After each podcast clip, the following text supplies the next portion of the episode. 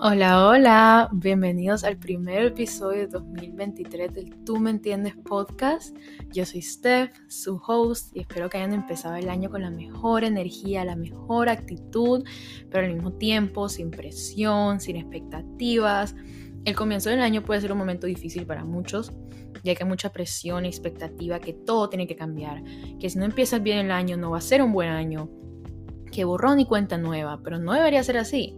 No porque pasen las dos y de repente es el primero de enero todo va a cambiar mágicamente. Es solo un día normal, común y corriente.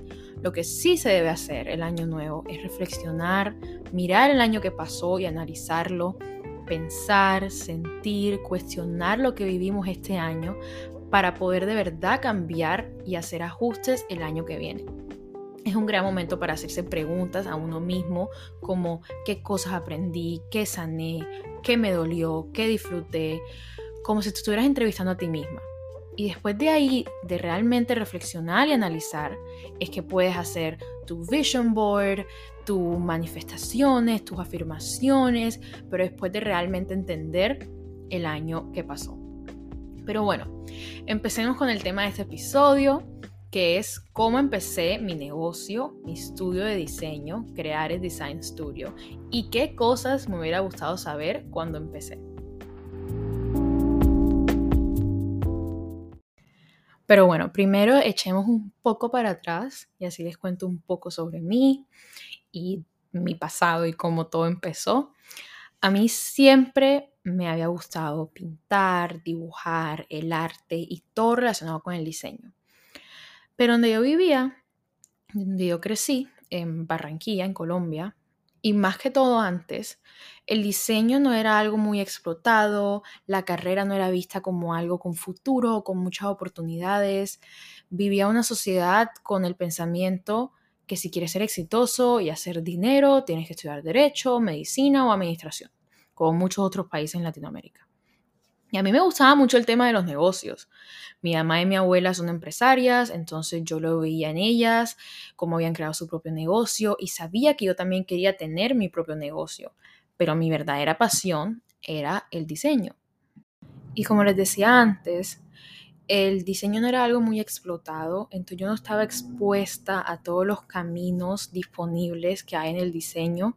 Cuando yo decía que quería ser diseñadora, la gente enseguida pensaba que la única opción, entre comillas, era diseñadora de modas. Entonces así empecé.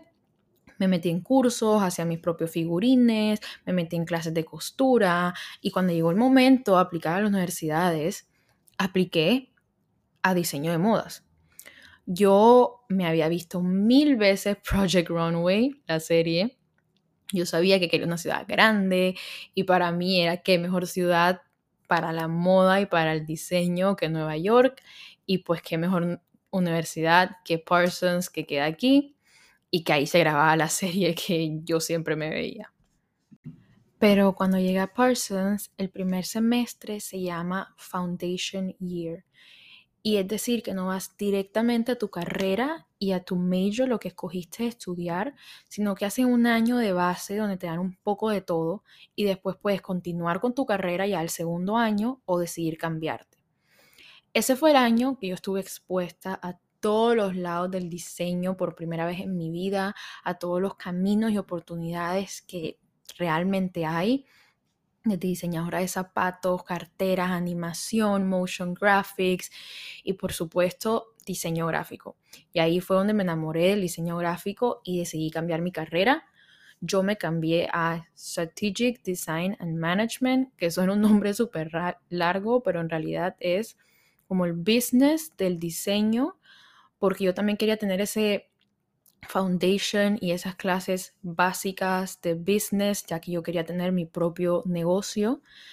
Y mi minor era Communications Design, que en otras palabras es diseño gráfico. Entonces yo escogí esas dos para poder combinar las dos cosas que me gustan y aprender ambas cosas para después en un futuro tener mi propio negocio que iba a ser de diseño gráfico. Pero bueno, ya que saben que estudié y de dónde vino esta pasión del diseño, hablemos de cómo empezó y cómo creé mi estudio de diseño, crear Design Studio. Todo empezó en el 2020, durante COVID y durante la pandemia. Yo estaba viviendo en Nueva York, obviamente todo explotó, el mundo estaba acabando, entonces decidí regresarme a Barranquilla a estar con mi familia y por supuesto tenía demasiado tiempo libre. De hecho, yo empecé a crear cuando seguía en la universidad y tenía mis clases online, pero tenía demasiado tiempo libre, no sabía qué hacer, todo, obviamente todo el mundo estaba encerrado. Y empecé un Instagram, que de hecho ya lo tenía desde antes. Se llamaba otro nombre, al comienzo se llamaba Stephanie Granados Designs. Y le cambié el nombre al Instagram, Creare Design Studios. Creare es crear en italiano, a mí me encanta el italiano, de hecho viví seis meses en Florencia donde aprendí italiano, entonces, bueno, de ahí nació el nombre, empecé el Instagram y en verdad empecé a montar fotos. Eh, no tenía ningún cliente, no tenía ningún proyecto real, solamente tenía los proyectos de mi universidad y proyectos que yo había hecho en mi tiempo libre como passion projects. Y los empecé a montar ni siquiera pensando en, conseguir clientes, sino más que todo como un portafolio. Eh, montaba mis, mis trabajos, lo que había hecho, eh, ponía ahí en el caption, hashtags, algo muy natural, orgánico, casual. Pero eventualmente la gente empezó a escribirme y la gente empezó a seguirme y me preguntaban que cuánto costaba un logo, que se hacía este tipo de servicios, que cuánto costaba hacer X proyecto.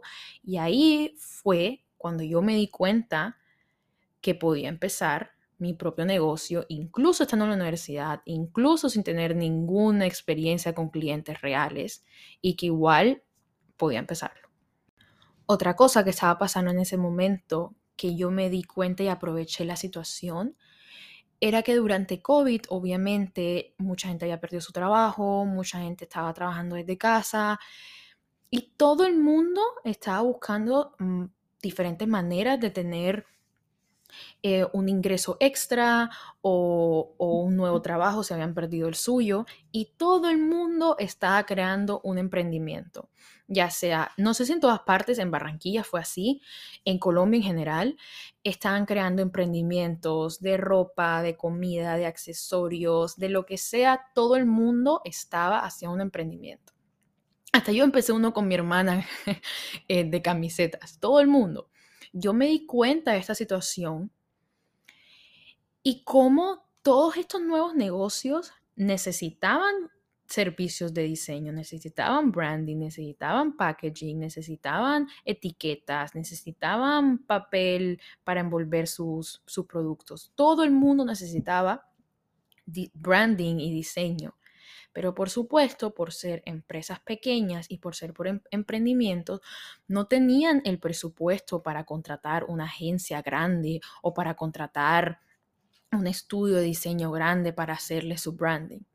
Entonces yo aproveché esa situación y empecé a crear eh, con precios y servicios enfocados en esos pequeños negocios esa era una audiencia que nadie le estaba hablando, que nadie estaba targeting y yo aproveché y empecé a enfocarme en ellos, ofreciendo precios súper razonables, que para mí eran buenos, como hablamos el episodio antes, porque yo apenas estaba empezando, entonces no podía empezar a cobrar una barbaridad. Entonces empecé con precios bajos, que para mí eran buenos porque apenas estaba empezando, pero para el negocio también, porque eran pues emprendimientos, ambos nos beneficiábamos. Empecé con esos precios, empecé con servicios enfocados, no haciendo un brand book eh, enorme o haciendo mil análisis del mercado o de la audiencia, porque todas estas empresas apenas estaban empezando, eran pequeños negocios. Entonces ofrece, y obviamente si le sumas todos esos servicios, eso es lo que realmente hace que el precio eh, suba y el precio se incremente. Entonces empecé con servicios base como logos que incluía su brand book pero mucho más reducido, solamente la paleta de colores, tipografías y algunos ejemplos. Empecé con packaging y todo eso y ahí fue creciendo, se fue regando la bola más clientes me recomendaban, me preguntan mucho de cómo eh, conseguir clientes, que si quieren les hago un episodio aparte sobre eso. Em, a mí me gusta mucho eh, Instagram y, y, cuando puedes promote y poner un ad de tus fotos. Hay mucha gente que está en contra de eso. A mí me ha funcionado muy bien. No me parece que atrae gente que realmente no te sigue ni que realmente no se va a volver tu seguidor, porque tú pones que, que, atraiga a gente y tú pones ahí de audiencia, puedes poner a, qué gente quiere llegarle y puede que alguna gente te siga y después no le importe lo que pongas, pero puede que alguna gente sí y se vuelva tu seguidor fiel. Es una manera de con poco presupuesto y con poca plata, porque en verdad le puedes meter súper poquito, recibir buenos resultados. Entonces, a mí me ha funcionado y, y, se, los, y se los recomendaría si si saben muy bien lo que quieren, pero obviamente la mejor manera es orgánica, montando contenido, ser súper constante, montar ahora obviamente con los reels y TikTok, montar lo que tú te sientas cómoda, pero simplemente tratar de ser constante y, y no rendirte. Si no ves resultado en un mes, en dos meses, es no rendirte y seguir, que si realmente tu pasión y lo que realmente quieres hacer, meterle todo tu empeño y tu entusiasmo y realmente sacarlo adelante. Y obviamente, como era mi primera vez trabajando con clientes, mi primera vez trabajando con negocios, cometí muchos errores y de todos esos errores se aprenden y por eso es que quiero crear este episodio y contarle las cosas que yo hubiera querido saber cuando empecé. Es muy difícil encontrar esta información online, incluso si lo buscas en Google o, todo, es, muy difícil. A veces hay gente que lo habla en Instagram y que habla de qué significa crear un, emprendimiento y eso. Pero específicamente sobre el tema del diseño, es difícil encontrar... Eh, esa como guía cuando apenas estás empezando. Entonces, espero que todo esto que les voy a decir les sirva y que en verdad a mí me hubiera encantado tener esta información cuando empecé. Entonces, bueno, empecemos. Primera cosa que me hubiera gustado saber es que siempre, siempre, siempre, siempre, siempre tienes que tener un contrato. No puedo enfocar y reinforce más de que siempre, siempre hay que tener un contrato. No importa si es tu amigo, si es un conocido, si es alguien X, siempre hay que tener un contrato. Esto te va a ayudar a quitarte tantos problemas de encima, tantas incomodidades, tantas conversaciones incómodas, especialmente si son amigos y gente conocida. Es muy difícil poner límites con esas personas. Entonces, si tienes un contrato ya establecido que dice todos los puntos bien explicados, que dice cuántas correcciones incluye cada proyecto, que si incluye, por ejemplo, tres correcciones, qué precio adicional va a tener las correcciones o qué porcentaje va a tener las correcciones extras después de esas tres. Ponerle una fecha límite al proyecto.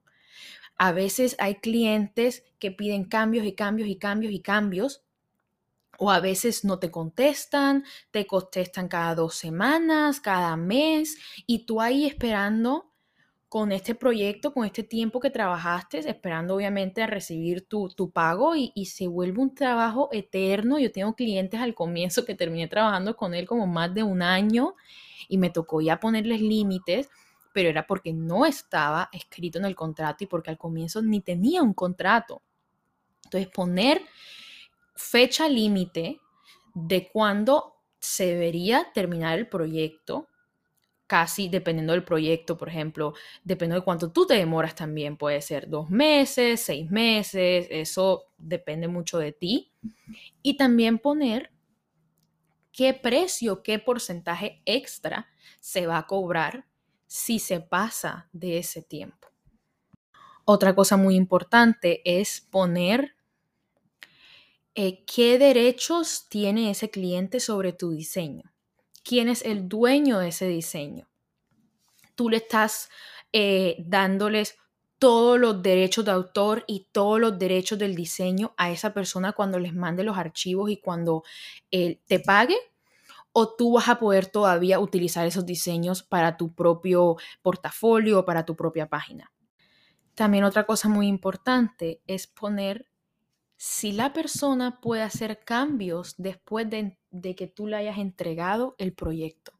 Esto es muy importante porque digamos que tú les entregas un logo a la persona y el logo tenía de paleta de colores y los colores eran azul, verde y amarillo. Después la persona se le da por cambiar esos colores y coge ese mismo logo que tú creaste y lo pone en fucsia, amarillo neón y negro. Ese trabajo te representa y ese trabajo es tu reputación, por decirlo. Y quien le pregunta a esa persona, ay, ¿quién te hizo ese logo? Va a decir que tú y es tu reputación en la línea. Si esa persona cambia el diseño y se le da por poner unos colores diferentes o lo que sea y tú no estás de acuerdo con eso, estaría dañando tu trabajo y tu imagen. Entonces es muy importante poner eso de que no pueden haber ningún cambios en tu diseño y que lo que se entrega es y que si no estaría rompiendo pues el contrato. Y ya las últimas dos cosas que les voy a decir sobre el contrato, eh, que me avisan si de pronto quieren que les muestre tipo un ejemplo o que les venda el template y el formato que yo utilizo. Eh, yo sé que muchos diseñadores hacen eso, entonces me dicen si están interesados. Es, primero, poner eh, la forma de pago. Si se paga, por ejemplo, yo hago eso, de que se paga 50% del valor total por adelantado y después 50% del balance restante cuando se entreguen los diseños finales. Otra cosa, poner qué causaría que el contrato se cancele o se termine si la persona, eh, si el cliente es irrespetuoso, si el cliente de pronto es grosero o, hace algo que no te guste, poner esos límites que como te digo, te va a ayudar mucho a evitar conversaciones difíciles a futuro y para cuidarte a ti y a tu trabajo y de esas situaciones que se pueden presentar. Segunda cosa que me hubiera gustado saber cuando empecé les hablé un poquito de esto en, lo del contrato, pero aquí quiero ir un, un poco más a profundidad. Siempre hay que poner límites desde el comienzo. No solamente lo que vas a escribir en el contrato, sino cosas que tú haces, actitudes que tú haces, que si puedes poner esos límites desde el comienzo, te va a ahorrar, créeme, créeme, créeme, muchos dolores de cabeza después. Les doy un ejemplo. A veces cuando uno está empezando y tienes un cliente, ese cliente te va a pedir que tú hagas favores. De pronto no está incluido en el paquete, pero ellos ven como algo fácil o algo para ti rapidito que lo puedes hacer. Entonces te dicen, ay, por favor hazme esto, ay, eh, porfa cámbiame de color o meditas esto, por favor, o te mandan a hacer cositas aparte. Claro, tú como diseñadora, que en realidad de pronto no te tome tanto tiempo por tratar de complacer al cliente, empiezas a hacer estos favorcitos en gratis, porque no están incluidos. Y lo que pasa es que el cliente se mala acostumbra. Se mala acostumbra porque después te pide más y más y más y cuando ya tú le quieres poner un frenón o cuando tú ya le quieres decir como que no, es que ya no puedo hacer eso para ti, ya la persona está acostumbrada a que le has hecho todos esos favores y todas esas cositas chiquitas. Entonces es muy importante poner límites y que está incluido y que no. Y que si el cliente necesita algo extra, tú le puedes decir como que sí, con mucho gusto, te ayudo en lo que necesitas, pero esto tendría un valor de X de pronto ya ahí no le cobras por proyecto, sino que le puedes cobrar por hora, así como hablamos en mi episodio pasado. Que dependiendo de lo que estás haciendo, puedes cobrar por proyecto o por hora. Entonces, digamos, ya de pronto no es algo tan grande de que tengas que cobrar como por proyecto, sino que puedes decir como que no, mira, esto me va a tomar dos horas hacerlo y le cobras eh, por hora. Todo depende de lo que te pidan, pero es muy importante poner esos límites ya que mucha gente ve el diseño como algo fácil, algo rápido, algo que puedes hacer en un momentico, pero tienes que valorar tu trabajo y ponerte pararte firme y hacer que la otra gente también lo valore. Porque tú no llegas a una tienda y compras una camiseta y después dices como que, ay, me regalas esos zapatos. Claramente no, porque tienes que pagar por ambas cosas. Y así también es con el diseño. Tercera cosa que me hubiera gustado saber cuando empecé. Inviértele a tu negocio. A veces puede parecer en esos trabajos de freelancing o de diseño que no hay mucho que invertir ya que eres tú enfrente de tu computador, que ok, puedes conseguir un puedes comprar un computador nuevo, puedes comprar un software nuevo, pero hasta ahí. En realidad hay tantas cosas que le puedes invertir a tu negocio para, tomar, para llevarlo al siguiente nivel. Puedes contratar un fotógrafo que te tome fotos de ti, de tus trabajos, si se va más profesional en Instagram. Puedes contratar una diseñadora no tiene que ser tiempo completo, puede ser medio tiempo para que te ayude con las cosas y de pronto tú te puedas enfocar en cosas que no te da tiempo y esta diseñadora te ayuda. Puedes también eh, hacer muestras de tu trabajo, puedes hacer de pronto kits de regalos para darle a tus clientes y elevar esa experiencia de diseñador cliente. Hay muchas cosas que puedes invertir que a veces uno no le mete mucha atención. Entonces, Siempre, obviamente, organizas tus finanzas. Otra cosa que me hubiera gustado saber cuando empecé, ten tus finanzas súper organizadas, eh, ya sea un Excel o donde sea que te funcione, poniendo cuánto recibiste, también organiza tus gastos, cuánto te gastaste, eh, si, compraste, si compraste un software nuevo, si te gastaste en transporte, si te gastaste en lo que sea, así sean poquitos gastos Siempre pon tus gastos, pon lo que ganaste y después miras a ver, obviamente, con qué puedes sobrevivir, con para tu día a día y después ese valor que te queda, trata de invertirlo otra vez en tu negocio, que vas a ver los frutos a futuro y que va a valer mucho la pena. Cuarta cosa que me hubiera gustado saber cuando empecé. Ya sé que este episodio se está alargando, pero la verdad es que hay muchas cosas que le quiero decir. eh, no te compares con nadie. Yo sé que esto lo dice mucha gente, yo sé que constantemente no lo repiten, pero con el tema del diseño, y si uno busca en Instagram branding o graphic designer, te van a salir 100 mil cuentas.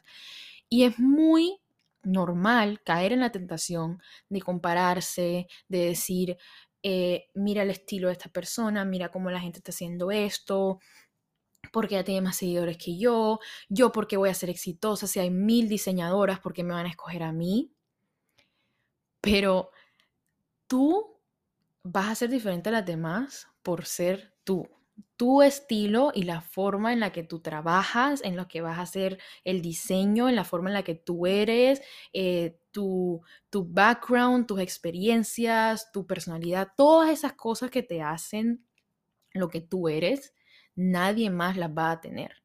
Entonces, no te compares, no mires a los demás, más bien enfócate en definir eso que te hace a ti diferente, en tu estilo, en sacar tu personalidad, en mostrarte como realmente eres, sin fingir, sin nada, en tratar de salir hablando en tus stories para que la gente tenga esa conexión de humano a humano y te vea como como una persona en la que se pueden relacionar. Simplemente sé tú, no te compares, define tu estilo, lo que realmente define con lo que tú veas y tú digas como que, wow, esto soy súper yo. En eso es lo que te tienes que enfocar. Yo con Creare, al comienzo mi página en verdad era prácticamente proyectos, proyectos, proyectos y proyectos, no era tanto como, como lifestyle, un estilo de vida. Y cuando hice mi cambio y cuando hice como el rebranding, fue porque quería eso, quería que la página me representara más, fuera más yo, fuera más mi estilo, que yo vea mi Instagram y yo diga como que me encanta. Y ahí fue cuando empecé a incluir fotos de lifestyle. Al comienzo eran fotos de Pinterest porque pues como dije, estaba encerrada en mi casa en COVID, eran fotos de Pinterest, no es que estaba yendo a la playa ni nada.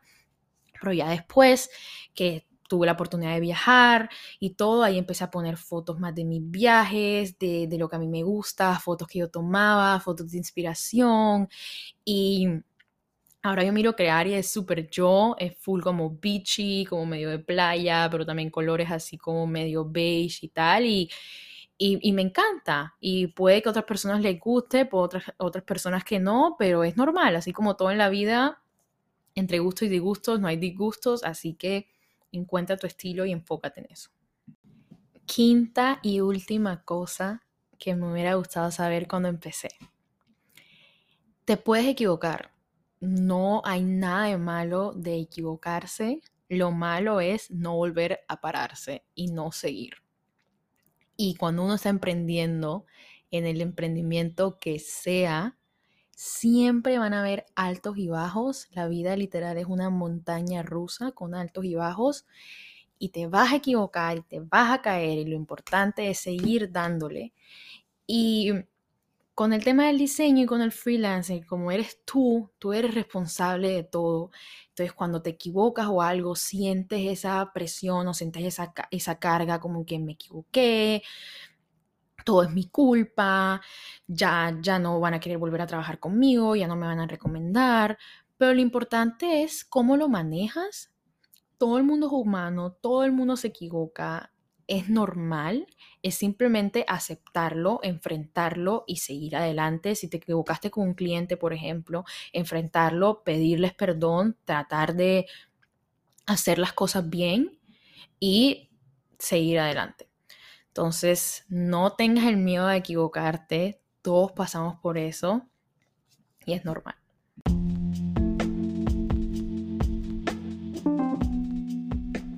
Y bueno, ese es el episodio de hoy. Espero que les haya gustado, pero espero que les haya servido mucho. Como les dije al comienzo, esto es algo que yo hubiera querido tener y escuchar cuando estaba empezando. Entonces espero que, que les sirva. Si tienen cualquier pregunta, me pueden escribir por Instagram at creare.designstudio cualquier pregunta que tengan o cualquier comentario, si quieren que les hable un tema en específico, si quieren de pronto que, que les muestre lo del contrato o cualquier cosa, me lo pueden decir. Así que los espero en el siguiente episodio. Como siempre, mil gracias por escucharlo y estoy muy feliz que estén acá.